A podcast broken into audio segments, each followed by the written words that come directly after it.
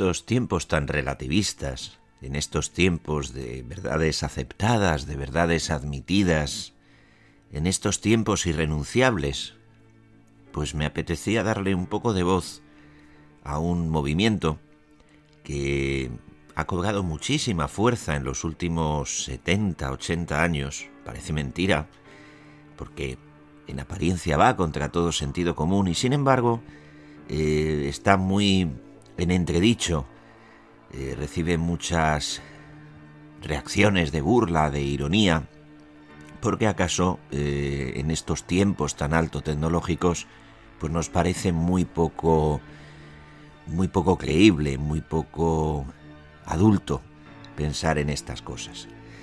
Sin embargo, me ha dado pues por conocer en mayor profundidad los argumentos de los creacionistas que a día de hoy, cuando el hombre viaja por el espacio, divide el átomo, hace vacunas en 10 meses y cosas así, pues son capaces de entender o creen firmemente que todo lo que nos rodea, nosotros mismos, la naturaleza, el propio planeta Tierra, pues tiene apenas 10.000 años y fue creado por, por Dios, según dice la Biblia. Es decir, parece un pensamiento anacrónico y así lo, lo veía yo hasta que descubrí que detrás del pensamiento creacionista lo que hay es también ciencia hasta cierto punto. Y me pareció un tema interesante para traer aquí a la última página, esa que somos nosotros, para verlo en la alta noche, cuando ya casi nada importa, porque aquí lo podemos apreciar de una manera distendida, de una manera amable, sin tomar postura a favor ni en contra, sino simplemente escuchar y entender cuáles son sus argumentos, y a partir de ahí reflexionar sobre si otros puntos de vista son posibles y si también pues tienen mm, su razón de ser o no. O por lo menos cuando tenemos prejuicios hacia otro punto de vista, eh, aprender a ir conociendo sus posiciones para tratarlo con un poquito más de moderación. Que todos los animales que habitan hoy la Tierra son el resultado de un proceso de evolución es algo que la ciencia oficial no pone en duda. La evolución no es una opción en la que creer, sino una teoría establecida irrebatiblemente asentada sobre una enorme cantidad de pruebas irrefutables. El científico británico Julian Sorel Huxley, hermano de Aldous Huxley, que era evolucionista, eugenista y humanista, dijo algo así como que Darwin demostró que ningún diseñador sobrenatural es necesario, dado que la selección puede justificar cualquier forma conocida de vida, y añadió, no hay sitio ya para un agente sobrenatural en la evolución. Además, la teoría de Darwin fue una maravillosa noticia para los socialistas de su época, todo hay que decirlo, En un libro titulado La evolución del hombre, publicado en 1905, su autor era Charles Kerr, por si os interesa, se afirmaba con entusiasmo lo siguiente. El socialismo moderno está muy vinculado a la moderna teoría científica de la evolución. Si los trabajadores entienden la ciencia, se volverán socialistas. Fijaos qué frase, ¿eh? Por lo tanto, el evolucionismo tiene dos objetivos muy claros para los creacionistas, y los tiene desde que nació. Por una parte, convencer al público de que el socialismo es compañero de la evolución, y persuadir a todos los creyentes de que no hay una fuerza creadora en el universo. La masonería, que no podía faltar, también observó con buenos ojos la buena nueva de la evolución. En el libro El significado de la masonería, publicado en 1980, el autor es V. L. Wilsmurth, eh, pues en este libro podemos leer lo siguiente. La evolución del hombre hacia el superhombre siempre fue el propósito de los antiguos misterios. El hombre que surgió de la tierra y se desarrolló a través de los más bajos reinos de la naturaleza hasta su presente estado racional, ya ha completado su evolución al convertirse en un ser divino al unificar su conciencia con lo omnisciente. Así pues, también es una alegría para los masones esto de la evolución, porque ellos solo desean facilitar el desarrollo del ser humano en su camino hacia la perfección absoluta. Podría decirse que el mundo entero, moderno y alto tecnológico, ya se ha decantado por la certeza de que todos los seres animados han nacido y se han desarrollado a partir de un proceso evolutivo que tuvo su punto de inicio en un antepasado común que nació del mundo muerto e inanimado. Bien, partamos de esa idea y escuchemos los argumentos de los creacionistas acerca de este concepto darwinista de la situación. El Instituto Smithsonian de Washington ha definido la evolución como el concepto de que las especies cambian a través del tiempo, acumulando a través de millones de años una serie de cambios que se acaban convirtiendo en grandes diferencias hasta que una especie surge y otra desaparece. Todo ello de forma impredecible.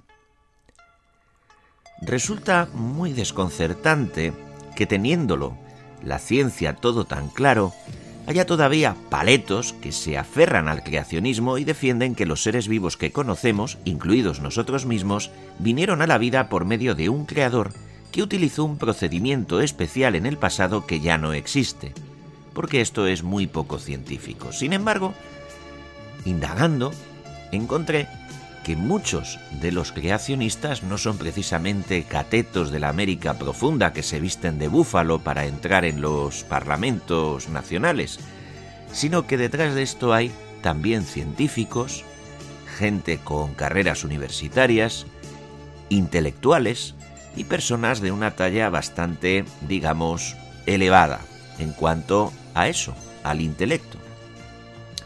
Resulta curioso que los creacionistas defiendan su tesis sobre bases científicas, por ejemplo, incluso sobre leyes y no teorías, que resultan pues completamente antagónicas con el concepto de la evolución. Por ejemplo, por ejemplo, las leyes de la termodinámica.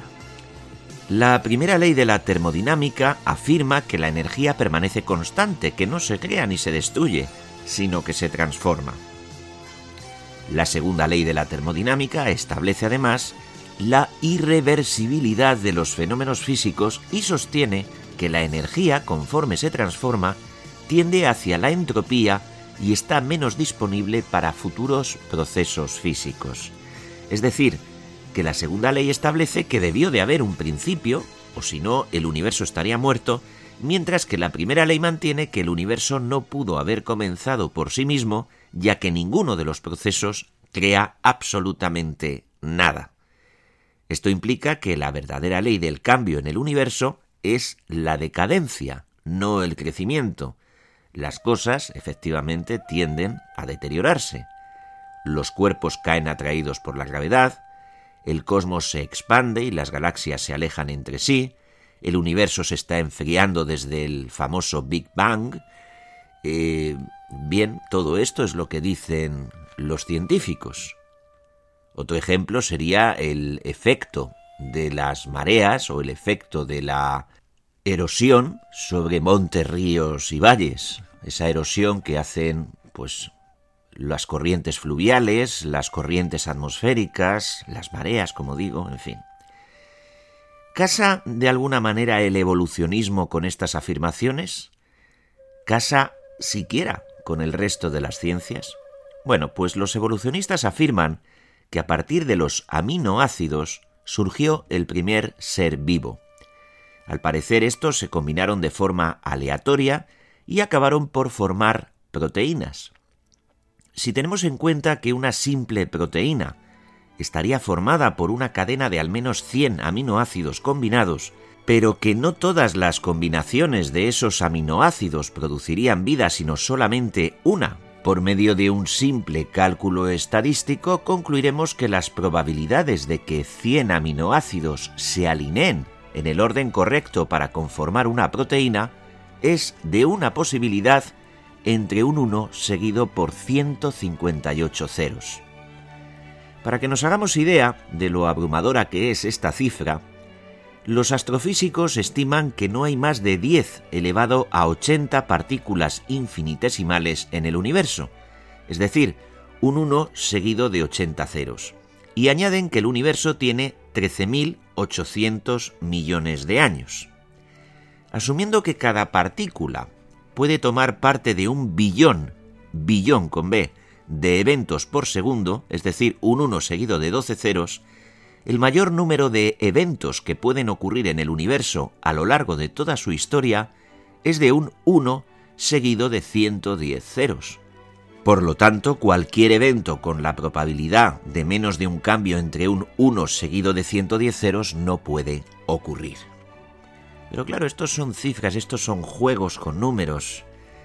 Vamos a ir un poco más allá y vamos a ir esclareciendo. La probabilidad de que 100 aminoácidos se combinen de forma aleatoria en una cadena para conformar una proteína es muy próxima a la de que un diccionario se forme haciendo estallar una bomba en una imprenta. Así pues, si el caos no puede producir orden en unas proporciones tan minúsculas, ¿tiene sentido creer ciegamente que el azar ordenó el cosmos?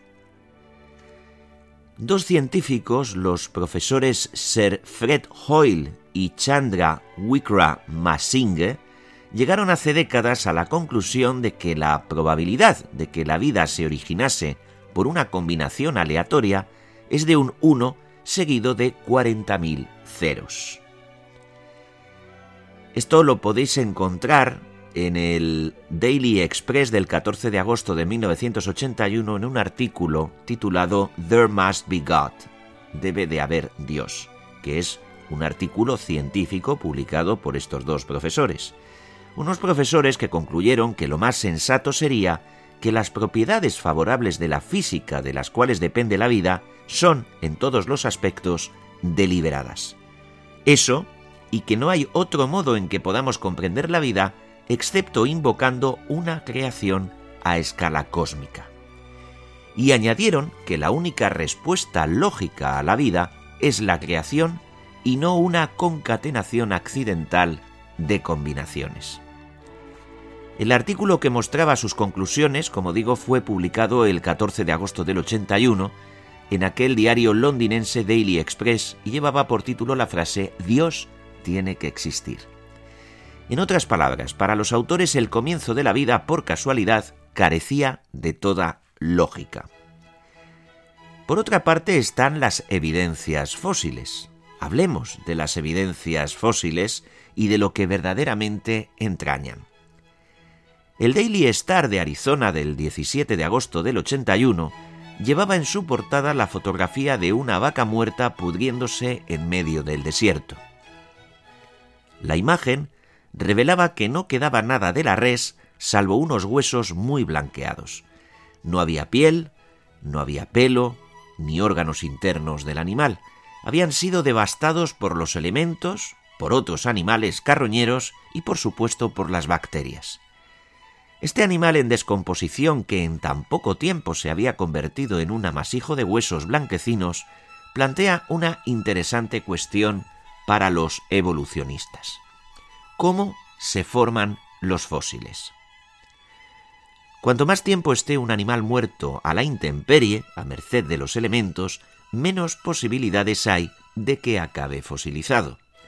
Además, los científicos nos explican que son necesarios millones de años para que la cantidad necesaria de polvo, lodo o escombros cubran al animal. De este modo los fósiles han sido encontrados intactos hasta con la piel arrugada e incluso en el caso de pequeños gusanos fosilizados, por ejemplo.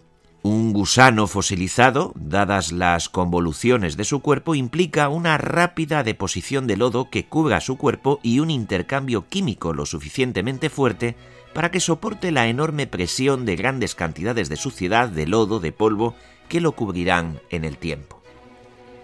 Hay almejas que han sido encontradas con sus músculos intactos, lo que implica una súbita deposición de derrubios sobre ellas y un rápido intercambio químico que convierta la materia orgánica del interior de la almeja en un fósil duro, dado que no es disparatado suponer que en caso de que las almejas se hubiesen descompuesto lentamente durante el periodo necesario para que fuesen cubiertas por derrubios, los moluscos se habrían acabado volatilizando.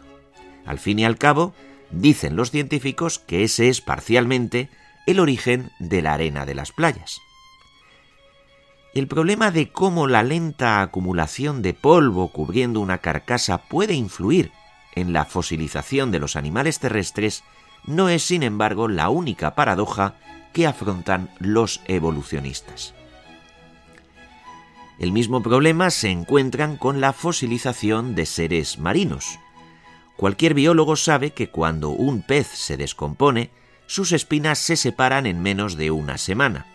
Es por ello que la presencia de peces fosilizados sería la evidencia de una catástrofe terrible que cubrió súbitamente al animal dejándole las espinas colocadas en su sitio.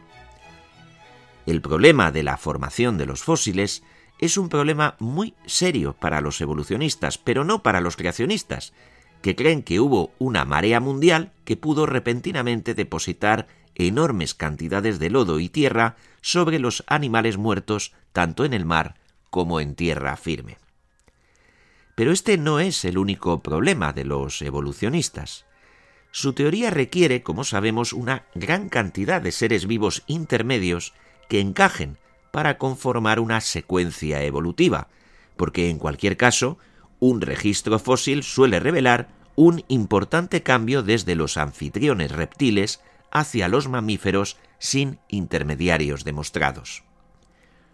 Los evolucionistas teorizan que el registro fósil mostrará un paulatino desarrollo desde grandes formas de vida a otras menores conforme los científicos vayan excavando más profundamente en la Tierra.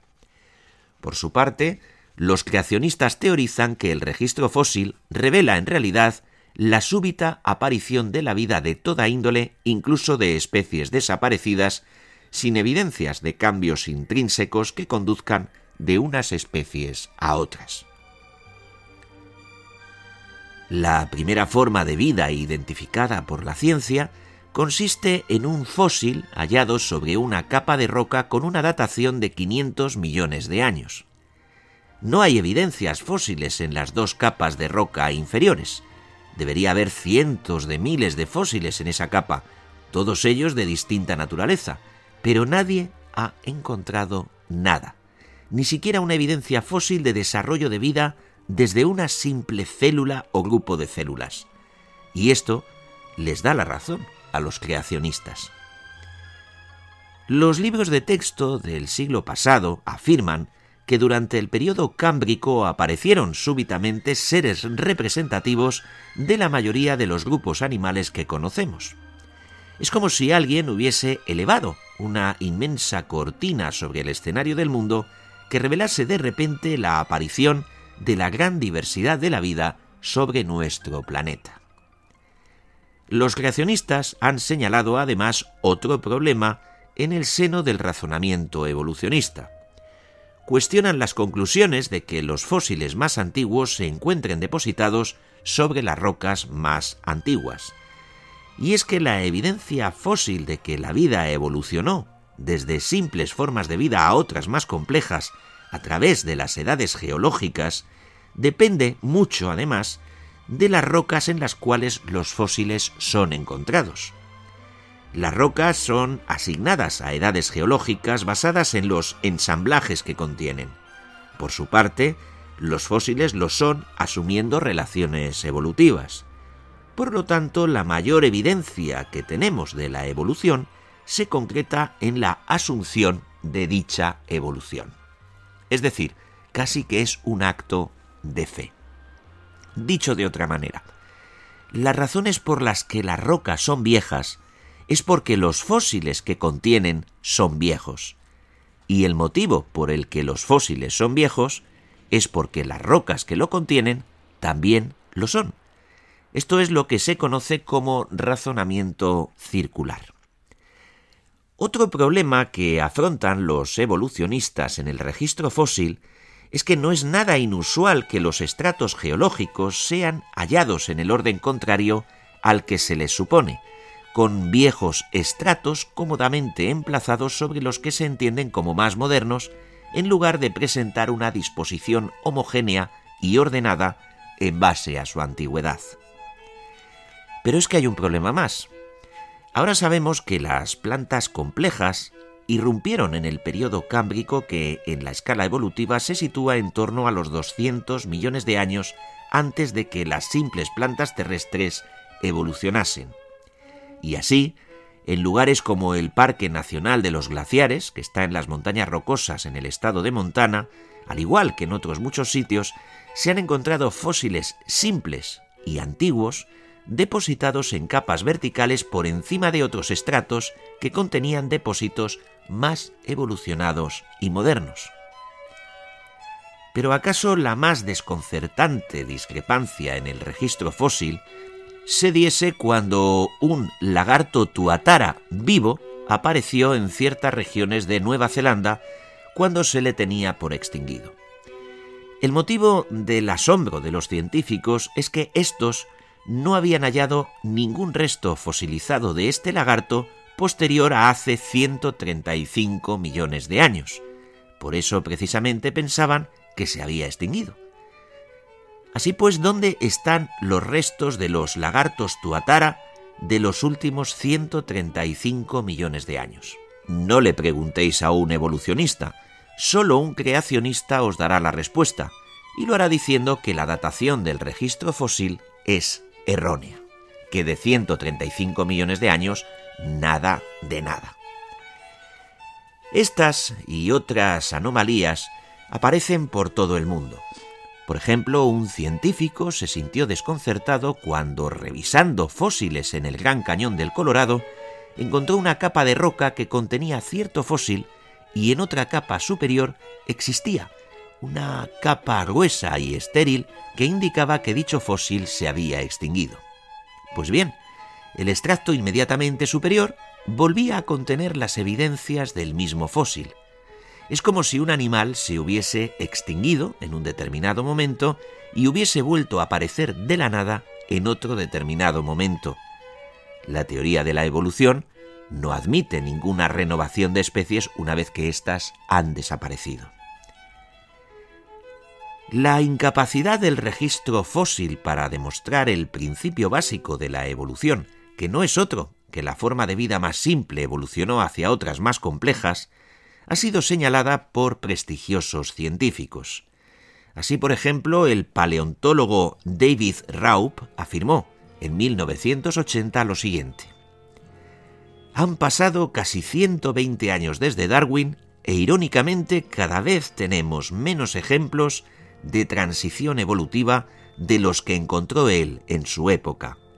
De ello deduzco que algunos de los ejemplos evolutivos que hemos aceptado hasta ahora han de ser descartados definitivamente, como por ejemplo el de la evolución del caballo en Norteamérica.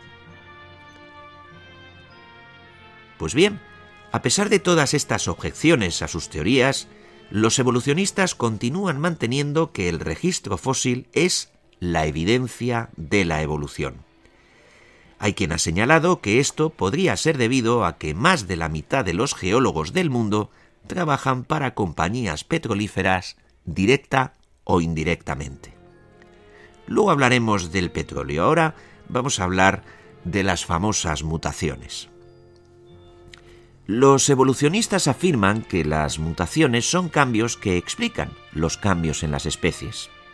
De alguna manera eh, se produce una mutación, de esa mutación sale un ser distinto, mejorado, eh, viable, y eso ya marca un salto que poco a poco devendrá a través de otras mutaciones en un cambio de especie. Bien, eh, los científicos defienden esto, a pesar de que los científicos saben perfectamente que el 99,9% de las mutaciones producen en realidad criaturas inferiores que no pueden sobrevivir en el medio natural porque resultan inviables, como por ejemplo una vaca con dos cabezas, que es más normal que aparezca a que aparezca una supervaca. Se aferran a la idea de que todos los seres vivos del planeta son el resultado acumulativo del 0,01% de las mutaciones restantes. Bien. Pero es que tampoco explican cómo es posible que en el registro fósil no haya ni rastro, absolutamente ni rastro, de ese 99,9% de mutaciones inviables, mientras que las viables las que dieron buen resultado son tan abundantes. Ese es el famoso problema del eslabón perdido. No es que no haya aparecido el eslabón perdido del hombre con respecto a los primates, es que tampoco está el del gato doméstico con respecto a los grandes felinos, ni el del perro con respecto al lobo, ni el del hipopótamo ni otros muchos. De hecho, no están ninguno de todos los demás. Sencillamente no hay eslabones perdidos de ninguna especie. Cuando veáis un libro de paleontología encontraréis algunas especies que dirán, está emparentado, es primo, este animal es primo de la jirafa, este animal está relacionado o pertenece a la familia de los équidos, de los cápridos, de los ungulados. Pero no veréis ningún libro diga es el antepasado directo de tal otro animal, o muy raras veces, muy raras veces. Tampoco nos explican por qué animales como el tiburón, las tortugas de mar, el cocodrilo o la almeja detuvieron su evolución. De alguna manera es como si tuviésemos que asumir implícitamente que hay especies que mutan hay especies que no mutan o hay especies que dejaron de mutar, que no recibieron eh, el estímulo suficiente para mutar, mientras otras especies alrededor sí que mutaban. Y se entiende que el motivo de una mutación ha de ser genético y normalmente mm, viene dado por la exposición a algún tipo de radiación o algún mal funcionamiento genético. Es como si eh, hubiese errores genéticos que dan lugar a especies superiores, en algunos casos, y que dejan de producirse a partir de un cierto momento ya para siempre durante decenas y decenas y decenas de millones de años. Pero es que los científicos tampoco nos aclaran cómo es posible que en un lugar como Australia existan, en un medio completamente aislado del resto del mundo, unos animales que parecen una mezcla sin sentido de todos de todas las demás especies. ¿Cómo es posible, por ejemplo, que exista un animal como el ornitorrinco, que es mamífero y sus hembras carecen de mamas, porque no tiene pezoncillos, no tiene tetillas para amamantar a sus crías. La leche del ornitorrinco eh, se exuda a través de los poros de la piel.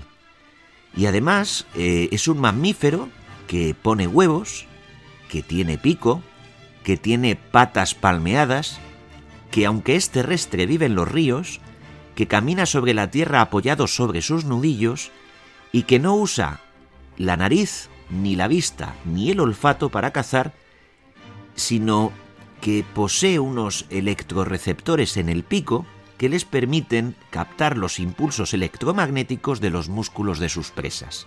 una cosa totalmente eh, deslavazada. ¿Y qué decir del koala?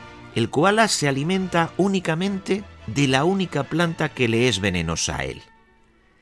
¿Y cómo lo hace?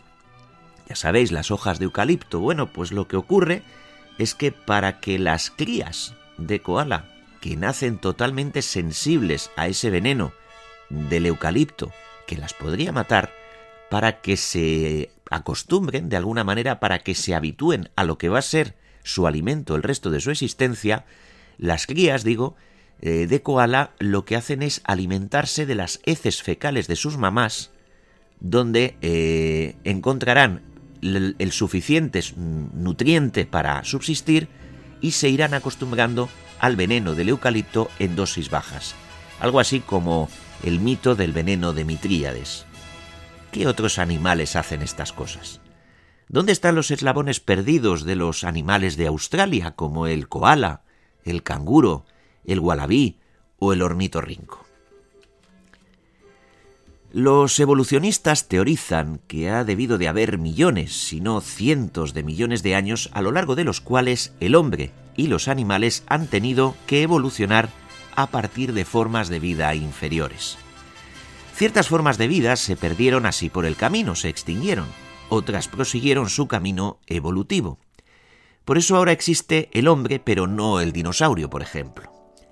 Sin embargo, pocas veces se refieren los paleontólogos a los indicios hallados de dinosaurios y seres humanos en el mismo estrato geológico. Y estos registros existen, y no son pocos. Por ejemplo, en el río Paluxy, en Texas, eh, se halló un sedimento de 120 millones de años con pisadas humanas. El ser humano moderno más antiguo que aparece en los registros se encontró en Marruecos y fue datado en unos 300.000 años. Sin embargo, aquí estamos hablando de 120 millones de años. O sea, es todo un es un shock encontrarse eso. Máxime si junto a esas huellas humanas se encuentran otras de dinosaurios. Y eso pasó en el yacimiento del río Paluxy en Texas. Y en otros sitios, podéis buscar por internet, no es difícil. Si el dinosaurio, atendiendo a la versión oficial, desapareció hace unos 60 millones de años, y el ser más o menos humano, atendamos a esta aproximación porque las huellas de los pies pueden ser similares, irrumpió hace un millón de años, vamos a poner, tenemos ahí un hueco de 59 millones de años que se nos antoja una barrera más que insalvable. Sin embargo, estamos hablando del doble, estamos hablando de un registro de 120 millones de años. La explicación que ofrecen los científicos en estos casos, y repito, no son pocos, es que el dinosaurio pisaría un suelo blando que repentinamente se solidificó un suelo blando que se solidificó de golpe y que se volvió a reblandecer varios millones de años después, que es cuando pasó el hombre por allí junto a las otras huellas. Eh, como mínimo, pillado por los pelos, esta explicación. Además, tampoco han encontrado la forma de explicar por medio de qué proceso la roca se endurece y millones de años después se vuelve a ablandar. Máxime si está fosilizada, tiene poco sentido. Los ingleses dicen que la ley no se puede quebrar, pero que toda ley puede ser doblada. A veces da la sensación de que hay científicos que, ante evidencias que no comprenden, tratan de doblar sus propias leyes para no admitir que están rotas. Las cosas se complican cuando aparecen plantas fósiles de 40.000 años en rocas que tienen 120 millones de años. Incluso cuando son halladas rocas fósiles con huellas humanas en estratos inferiores a otras rocas con huellas de dinosaurio. La paleontología evolucionista está llena de ejemplos en los cuales animales y plantas deberían aparecer al mismo tiempo y sin embargo se convierten en una paradoja si lo hacen. Tal es el caso de las plantas con flores y las abejas. O aparecen al mismo tiempo o una de las dos no puede subsistir. Pero ¿cómo es posible que dos seres vivos tan diferentes y a la vez tan simbióticos como una planta con flor y una abeja aparezcan, irrumpan a la vez de la nada por mutaciones que evidentemente son distintas, pero que sin embargo resultan parejas y concomitantes. Otro problema para los evolucionistas es la cuestión de cómo evolucionaron los predadores de determinados animales. Para que exista un equilibrio natural entre especies, el depredador natural se vuelve imprescindible. Si la población de un determinado animal crece, también lo hará la de su depredador natural. Si la población de la presa desciende, lo hará igualmente su depredador natural, es lógico. Pues bien, la presa y el depredador tienen un problema.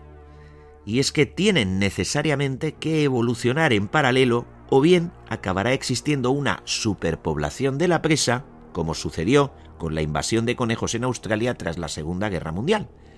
Los conejos fueron, eh, los conejos no existían en Australia y los introdujeron los granjeros que se encontraron, pues que les era útil para aprovechar las pieles, en fin. El caso es que como el conejo no tenía depredador natural y todos sabemos a qué velocidad se reproducen los conejos, eh, estos conejitos tan lindos, tan monos, se convirtieron muy pronto en una plaga que trajo de cabeza a, no ya solo a los granjeros, sino al propio gobierno australiano durante varios años. Eh, podríamos abordar también otro problema, el de la evolución de los órganos internos. ¿Cómo se las apaña la naturaleza para pasar de unos órganos vitales a otros en momentos críticos? Es decir, si un animal marino tiene branquias y para salir al exterior necesita pulmones, eh, ese momento anfibio, ese momento, ese momento que puede durar millones de años, pero ese primer salto fuera, ese primer momento en el que el, animalito respira aire puro, ¿con qué respira? ¿Qué se le ha formado en el cuerpo? Bueno, ahí podríamos tener una mutación, pero ¿cómo puede ser una mutación evolutiva? ¿Cómo puede ser una mutación como que persiguiese un fin? Es decir, mm, soy un pez, pero voy a ir mutando generación tras generación para desarrollar pulmones y poder respirar fuera. Y si solo se tratase de los pulmones, porque para salir fuera para salir al aire libre, eh, las escamas le sobran, necesita alguna manera de moverse que no van a ser precisamente las aletas, es decir, todo se va complicando. Por ejemplo, para que nos entendamos mejor esto, ¿no? Eh, para que un ser vivo pueda volar, no solo le tienen que salir alas, también tienen que aligerarse sus huesos, debe cambiar su modo de respirar, debe alterar su capacidad cardíaca, son muchos cambios. Si fuese verdad que las aves proceden de determinados saurios, de determinados, mm, sí, dinosaurios pequeñitos, ¿cómo pasaron de ser animales de sangre fría, por ejemplo, a animales de sangre caliente? ¿Dónde están los eslabones perdidos de ese de ese cambio, de esa evolución, de ese de esa alteración paulatina hacia, hacia un ser aéreo, volátil.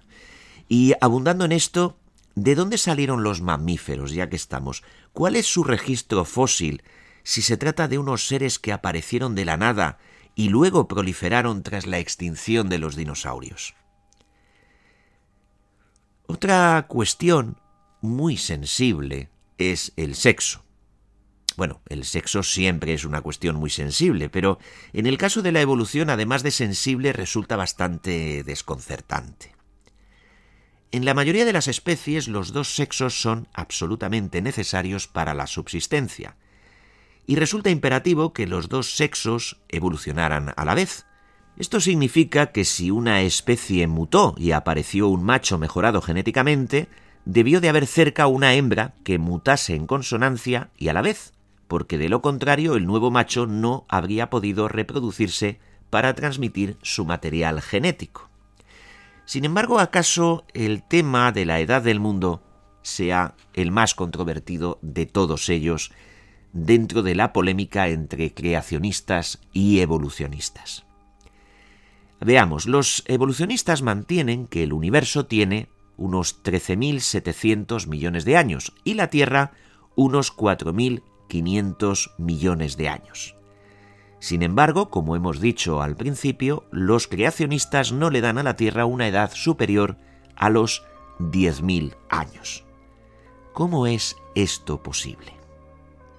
Bien, veamos algunos de los argumentos a los que se aferran los creacionistas para afirmar la cortísima edad de nuestro planeta.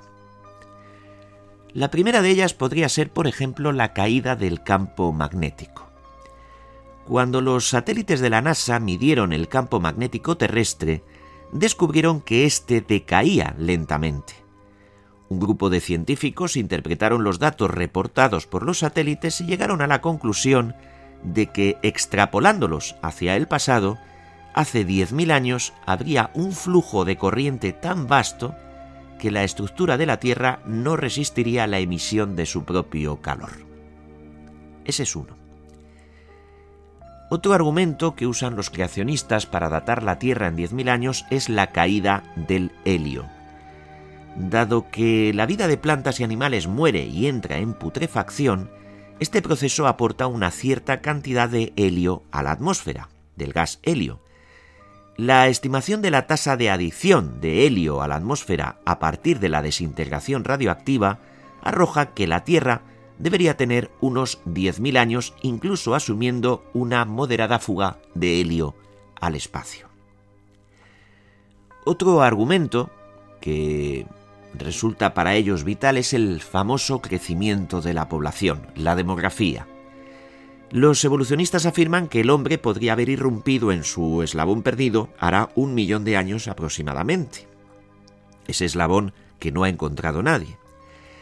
Estos humanos primigenios se multiplicarían hasta la tasa de población actual, que como sabemos en los últimos 100 años eh, se ha visto muy pero que muy acelerada. Curiosamente, las mismas estadísticas que nos alertan acerca de la superpoblación del planeta indican el reciente origen del hombre en el pasado para los creacionistas, porque hacen uso de las matemáticas inversas y se llevan la sorpresa mayúscula. Digamos que cogen las matemáticas y aceptando que la población inicial fuese de tan solo dos individuos, a los que los creacionistas llaman Adán y Eva, una población de dos individuos que se incremente al orden del 2% anual, esto es una media que dan ellos para establecer la población actual, daría como resultado una población de 3.500 millones de habitantes en 1.075 años. Un incremento de la población a partir de dos individuos a un ritmo del 0,5% anual arrojaría la actual población mundial en tan solo 4.000 años. Es decir, las matemáticas nos acercan a los 10.000 años de los evolucionistas.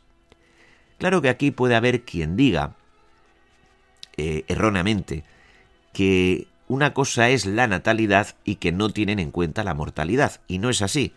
Aquí lo que hacen los creacionistas es tener en cuenta el crecimiento de la población a un ritmo anual mínimo para que case con ese crecimiento altísimo de los últimos 100 años. Bien, pasemos a otro argumento de los creacionistas para establecer que la fecha de la Tierra es de 10.000 años. La decadencia del Sol. En 1980 los científicos descubren que el Sol se contrae a un ritmo del 0,1% cada 100 años. Dedujeron además que esta contracción es continua y que se ha mantenido en el tiempo. Pues bien, si esto es correcto, hace 100.000 años el Sol tendría que ser el doble de grande de lo que es hoy. Hace 20 millones de años la superficie del Sol tocaría la Tierra y la habría reducido a cenizas.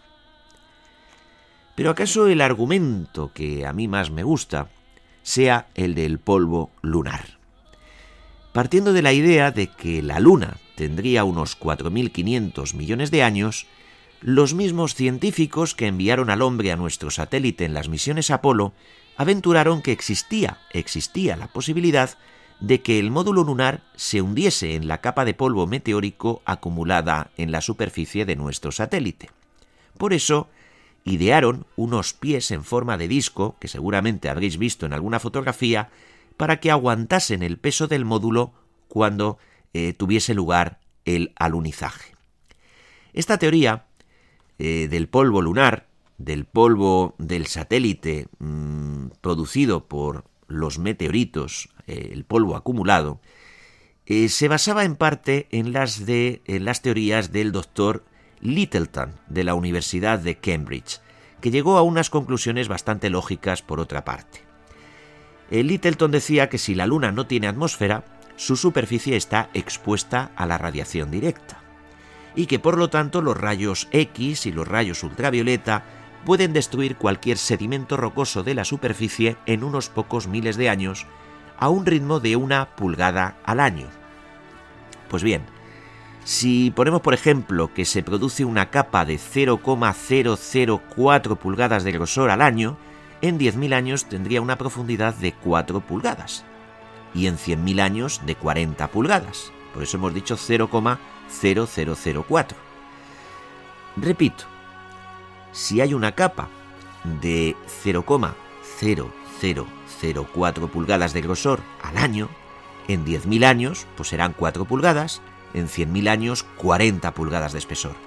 Esto significa que al cabo de un millón de años habría una capa de polvo de un metro y en mil millones de años la capa tendría un kilómetro de profundidad. Pues bien, cuando los del Apolo alunizaron en la superficie del satélite, encontraron que la capa de polvo era de una media de un octavo de pulgada hasta 3 pulgadas. En unos sitios un octavo, en otros 3 pulgadas. Por lo tanto, si la teoría del profesor Littleton, respaldada por todos sus colegas, era cierta, la Luna tendría una edad de aproximadamente 10.000 años. La última objeción que vamos a exponer de los creacionistas al tema evolutivo, aunque hay muchas más, es la del problema de la simbiosis. Las relaciones simbióticas en el reino animal y en los seres vivos en general presenta un auténtico problema para los evolucionistas. Pongamos el caso, por ejemplo, del cocodrilo del Nilo. El cocodrilo del Nilo permite a una pequeña ave llamada chorlito que se introduzca en su boca y le limpie los dientes de bacterias alimentándose de los restos de comida que quedan entre sus piezas dentales. Si el chorlito no cumpliese su misión, el cocodrilo tendría serios problemas de salud a través de sus dientes, tendría infecciones. Si el cocodrilo usase otro medio para lavarse los dientes, el chorlito no existiría porque esos parásitos son su única fuente de alimento. Eso es la simbiosis plena, cuando dos especies se necesitan la una a la otra para sobrevivir. Nunca veréis a un cocodrilo comerse un chorrito. Y lo contrario menos todavía, claro. La polinización de las abejas es otro ejemplo que ya hemos mencionado antes. Si las abejas no existen, las plantas con flor difícilmente se van a reproducir. Pero si no hay plantas con flor, eh, ¿qué va a comer la abeja? Nada. Para los creacionistas, la relación simbiótica de interdependencia entre dos especies distintas implica que éstas aparecieron a la vez y por tanto que debió de existir un diseño creativo tras su relación. Yo sé que a estas alturas algunos podréis pensar que el creacionismo hace aguas, y yo no lo estoy defendiendo. Simplemente expongo unos razonamientos que se me antojan muy interesantes en unos tiempos tecnológicos en los que parece que hablar de creación y creador resulta más que un anacronismo. Pero a veces conviene que nos preguntemos sobre el origen de nuestras convicciones. Pongamos por caso el tema de los hidrocarburos. Se nos ha dicho desde la escuela que el petróleo es un hidrocarburo producto de la descomposición de los seres vivos de la superficie que, depositados en sedimentos, eh, acaban carbonizándose y sometidos a la fuerte presión de las capas de la Tierra acaban convirtiéndose en ese material oleaginoso que todos conocemos y que las petroleras se encargan de sacar del corazón de la Tierra. Entendido el corazón, entendido eh, X decenas o cientos de metros bajo la superficie. Pues bien, si para que existan hidrocarburos tuvo que haber seres vivos que se convirtiesen en fósiles una vez muertos sobre la faz de la Tierra, ¿cómo es posible que en Titán, una de las lunas de Saturno, acaso la más importante, existan más hidrocarburos líquidos que todo nuestro planeta. Esto según han dicho los científicos del Laboratorio de Físicas Aplicadas de la Universidad John Hopkins. Eh, ¿Eso quiere decir que en Titán hubo alguna vez seres vivos por encima, eh, dinosaurios? ¿Cómo puede haber hidrocarburos fuera de la Tierra? Si para que haya hidrocarburos tiene que haber seres vivos que se descompongan a lo largo, además, de cientos y cientos y cientos de millones de años. Bien, ¿por qué es tan importante la teoría de la evolución? ¿Por qué hay que defenderla con tanta intensidad, a pesar de las evidencias que tiene en contra y que no hacen más que aumentar conforme pasan las décadas? Estas son las preguntas fundamentales que se hacen los creacionistas. Julian Huxley, de quien hablábamos al principio, dio hace un siglo la respuesta. Julian Huxley, hermano, como sabéis, de Aldous Huxley, dijo lo siguiente. La idea de la evolución es antagónica de la de la creación. Si se acepta la evolución, será imposible aceptar la vida. Por su parte, la humanista Claire Chambers dijo hace 50 años lo siguiente. Antes de que el hombre pueda ser esclavizado, su estado mental debe ser reducido de la espiritualidad a la carnalidad. Debe aprender a pensar en sí mismo básicamente como un animal inteligente sin propósito espiritual. Toda vez que el hombre sea liberado de sus obligaciones hacia un Dios creador, el camino para la obediencia a un Estado totalitario de corte comunista quedará expedito. ¿Y vosotros qué opináis?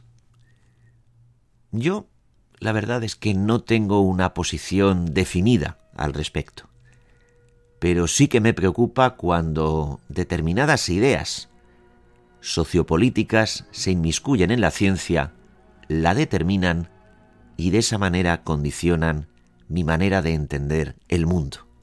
Porque luego, y ya lo veremos en próximas entregas de la última página, te encuentras con científicos que a través de la ciencia han llegado a la conclusión de que nada de lo que les enseñaron en las facultades es cierto. Y son más de lo que parecen, son muchos más de los que parecen. Y algunos incluso han recibido el premio Nobel, pero de alguna manera parte de su cátedra está silenciada. ¿Es esto una conspiración? No. Esto es, queridos amigos, la última página. Esa página que somos nosotros a estas horas de la alta noche, donde ya prácticamente nada es importante. Hasta pronto.